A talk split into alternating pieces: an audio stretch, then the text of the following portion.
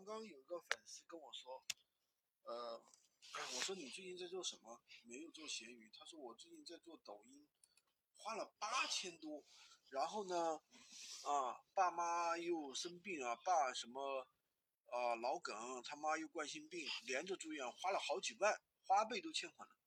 我说那爸妈花生病花花钱，这是没办法的，这是尽孝呀，对不对？那你抖音花八千块钱，你干啥去了？你产生结果了吗？他说又拍美食、买灯，又买苹果手机，还有学费，乱七八糟的花了一大堆。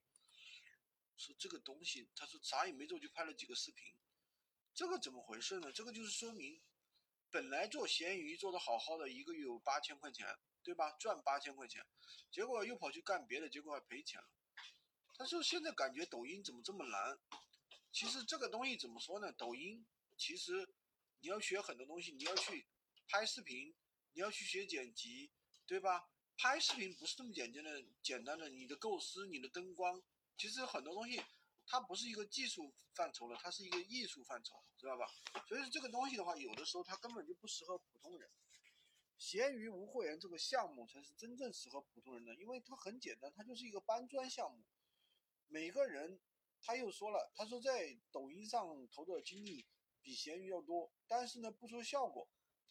对啊，这就是怎么回事呢？有些东西啊，看上去很美好，但是呢不适合你，你做不了。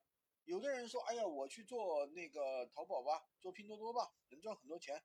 我去做直播带货吧，辛巴一一赚赚赚一百个亿呢，薇娅一下赚一年赚一百个亿呢。对对对，那是的，你去做，你试试看呀。你试试看，你就知道了呀。你做不起来的呀。有的人说，哎，我去拍视频带货吧，拍拍了拍了几十个视频，连个炮都没有，没有用。所以说，普通人就做点普通人能干的事情，踏踏实实的做闲鱼无货源卖货，一个月赚个三千五千，赚个一万两万，他不香吗？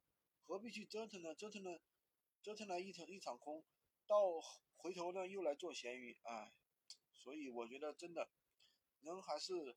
根据自己的能能力啊，脚踏实地一点比较好。好的，今天就跟大家分享这么多。喜欢军哥的可以关注我，订阅我的专辑，当然也可以加我的微，在我头像旁边获取闲鱼快速上手笔记。